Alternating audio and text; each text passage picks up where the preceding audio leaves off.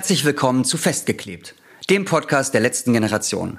Mein Name ist Raoul. Ich bin bei der letzten Generation unter anderem im Regio-Team des Südwestens tätig und helfe da bei strategischen Fragen, aber auch bei ja, Fragen zur Mobilisierung und verschiedenen anderen Fragen. Und ich bin auch bei der Trainings AG mit tätig und zusammen mache ich den Podcast mit Lina. Hey, ich bin Lina und bin etwa seit dem Hungerstreik bei der letzten Generation dabei und war schon in ganz vielen verschiedenen AGs irgendwie dabei und tätig, ähm, bin jetzt aber primär bei der Öffentlichkeitsarbeit ähm, zu finden, also im Social-Media-Bereich, Framing-Bereich, alles, was so rund um Media geht. Und wir machen heute eine Sonderfolge mal wieder mit euch. Also es ist immer noch so, dass wieder wir uns in dieser besonderen Zeit befinden, die wir in der letzten Folge schon angesprochen haben, in der mehr Fokus darauf liegt, dass die Widerstandsgruppen zusammenwachsen, Zeit miteinander verbringen und wir uns für das stärken, was in, dem, in diesem Jahr, in den nächsten Monaten noch alles passiert. Und deswegen sind Raoul und ich auch, ähm, haben ein bisschen Pause gemacht und befinden uns da noch so mit einem Fuß quasi drin und wollen jetzt wieder eine, machen jetzt nochmal eine kurz, kürzere Folge, wo es trotzdem eine Presseschau gibt, wir trotzdem über ein paar Themen reden, die aber insgesamt einfach ein bisschen anders aufgebaut sein wird als die Folgen, die es sonst so gibt. Raphael Thelen wird dann in zwei Wochen wieder mit dabei sein mit einem Interview und dann wird auch alles ganz normal weitergehen. Das hier ist aber jetzt gerade nochmal quasi eine kleine Sonderfolge. Als nächstes hört ihr die Presseschau mit Christina Pucciata. Und Christina hat sich in dieser Presseschau damit beschäftigt mit dem Thema Zustimmung.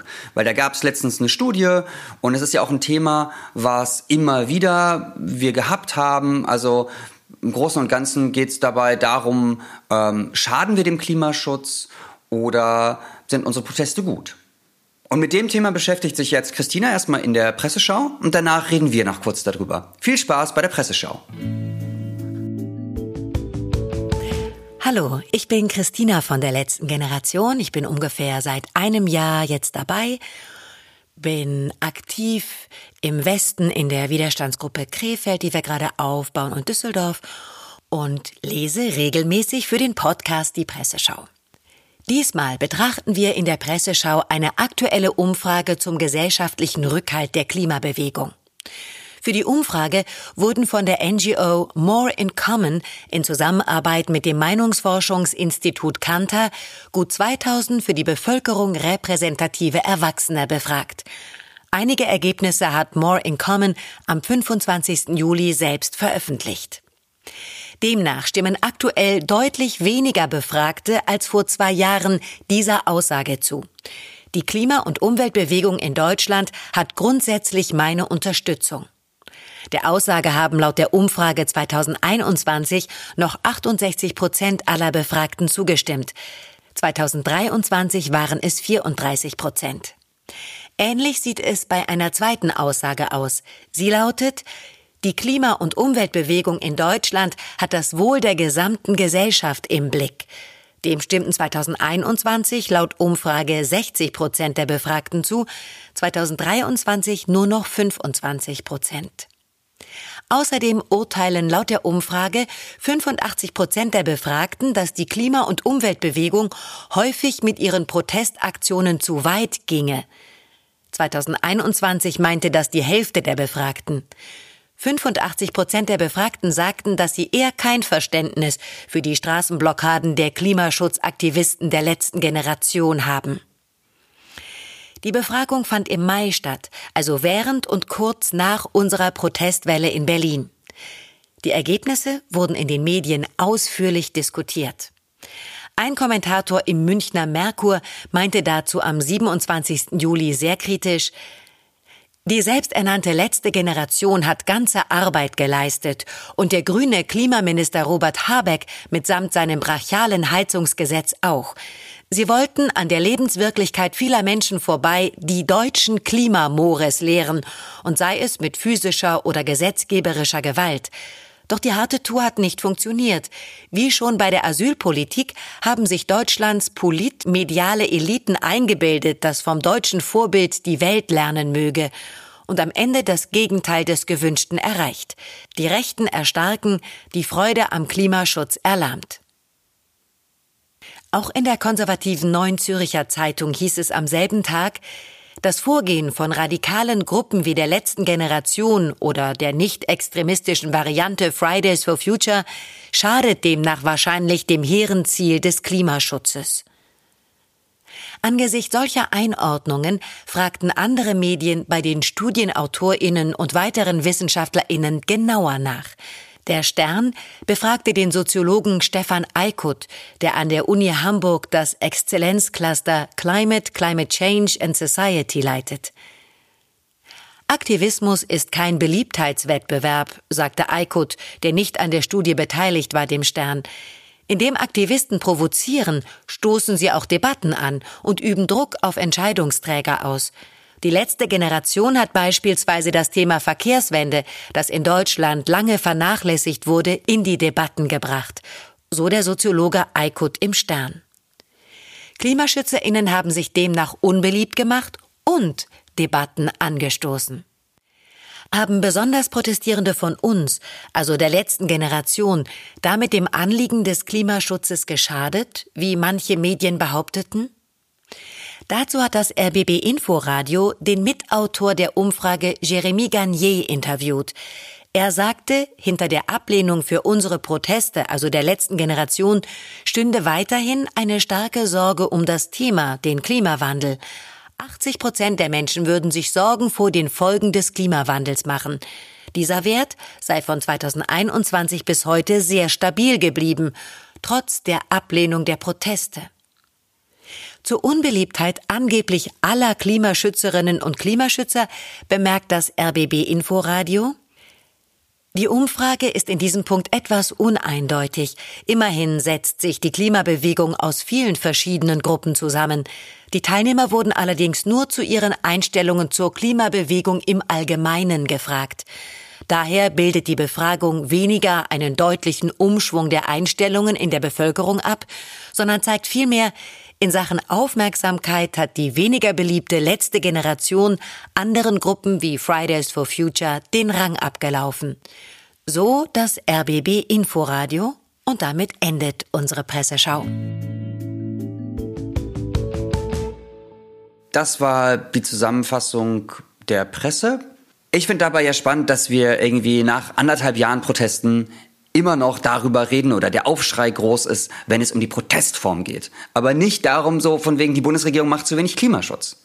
Was sagst du, Lina? Eben der Punkt von, dass die Bundesregierung ihren, der Protest, der sich gegen sie richtet, überhaupt irgendwie, dass sie da überhaupt irgendwie ins Bewerten kommen, dass sie den Protest gegen sich selbst doof finden, ist ja irgendwie relativ klar, weil er richtet sich ja gegen sie.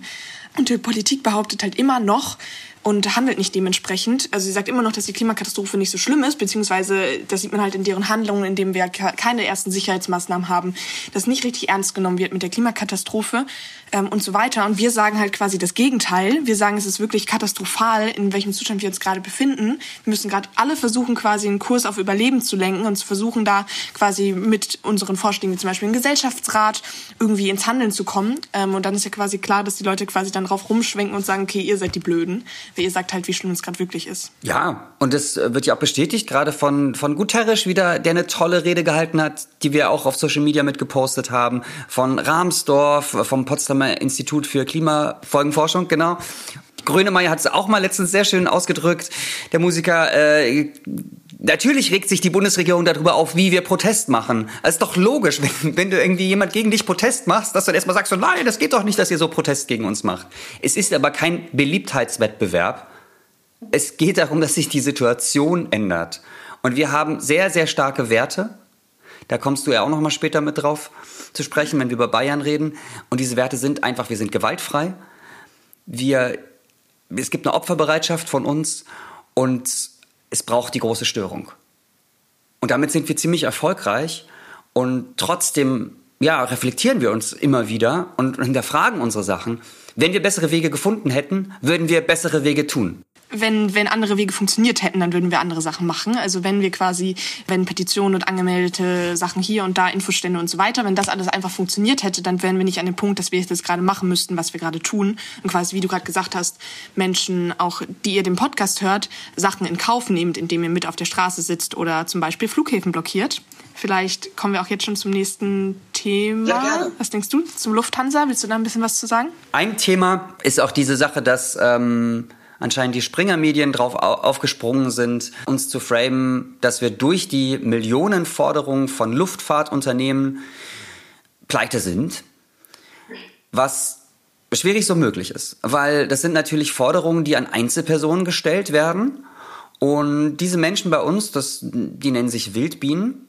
Und die sind halt auch darauf vorbereitet. Weil natürlich bist du nicht einfach so, ja, ich stehe jetzt morgens auf und gehe jetzt einen Flughafen blockieren. Natürlich denkst du darüber nach, äh, wie, wie geht das weiter mit Konsequenzen. Alles andere wäre, glaube ich, auch ähm, verantwortungslos. So. Und genauso wie wir gucken, ja, wie beim Protest, an alle möglichen Eventualitäten gedacht wird, etc. Wird natürlich auch daran gedacht, wie geht es dann nach dem Protest weiter. Das heißt, wir bereiten uns auf Gerichtsprozesse vor, wir bereiten uns auf die Repressionen, auf die Geldstrafen und auch auf die Zivilforderungen, Zivilschadensersatzforderungen damit darauf vor. Und insofern werden die Leute jetzt nicht weiter nicht, nicht stoppen deswegen, nur weil sie große Forderungen bekommen haben, aber das sind wiederum Forderungen, an Einzel, die an Einzelpersonen gehen, die sind, äh, haben Pfändungsschutzkonten und ähm, sind darauf vorbereitet, weil einfach die Lage gerade so katastrophal ist, dass es halt das jetzt braucht, dass Leute sagen, okay, ich werde mein Leben lang mit diesen Schulden zu kämpfen haben oder werde mein Leben lang halt unter einem bestimmten Betrag im Leben bleiben müssen, monatlich und weil mir alles andere sonst weggepfändet wird darüber. Aber trotzdem werden diese Menschen weiterleben können und werden auch weiter Proteste machen.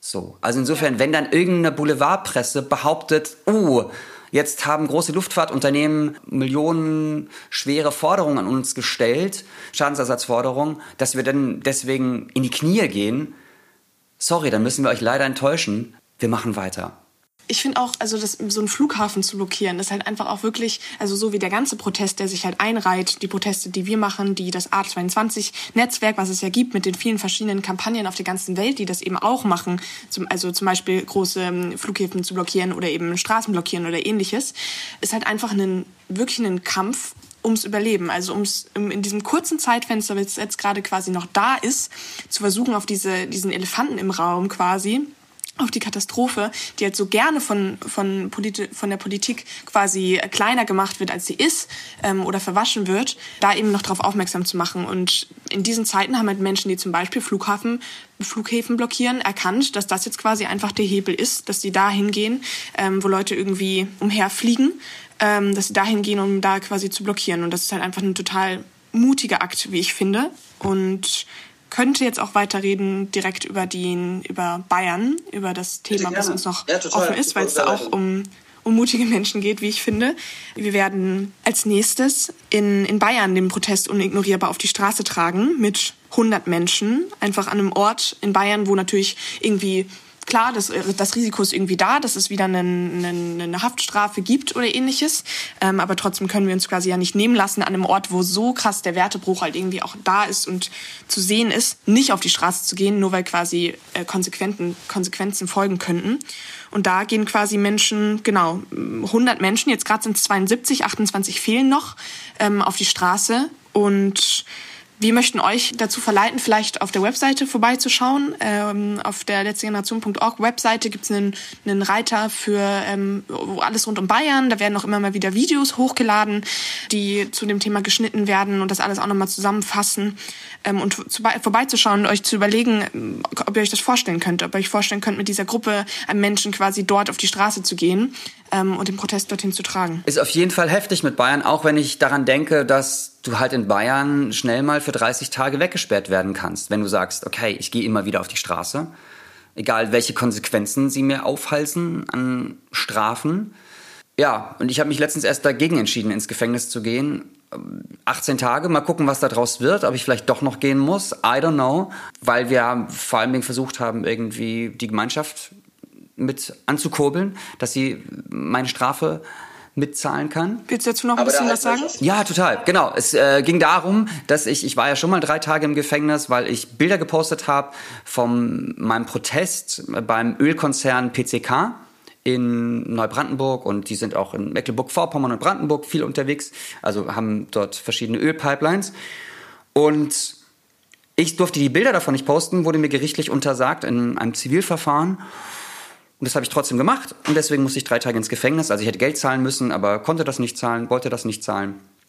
Und jetzt wollen sie, haben sie mich noch, noch zweimal äh, mir Ordnungsgelder auferlegt und ich sag wieder halt so, nee, finde ich nicht richtig und hätte deswegen nochmal ins Gefängnis gemusst, habe mich dann aber doch dagegen entschieden, weil ich es wichtiger finde, draußen zu sein und weil mir auch Gefängnis eine große Angst macht und auch in meinem Umfeld große Angst den Leuten macht, dass mir da was passiert.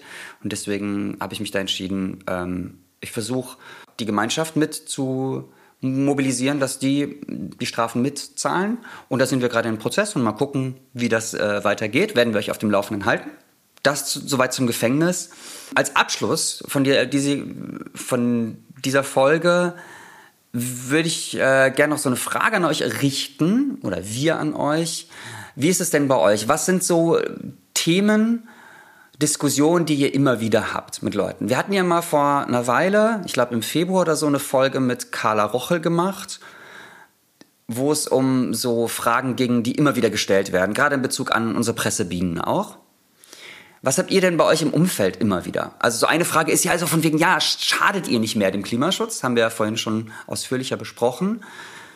Was gibt's bei euch noch? So für Fragen schickt uns gerne eine Mail an podcast.letztegeneration.org oder wenn ihr schon mit uns eh verbunden seid auf Signal oder andere Messenger, dann schreibt uns da. Wir würden gerne eure Fragen auch mal an die Community tragen und sind sehr gespannt darauf auf eure Zusendungen. Und das wäre es jetzt soweit von mir. Lina, hast du noch eine Ergänzung?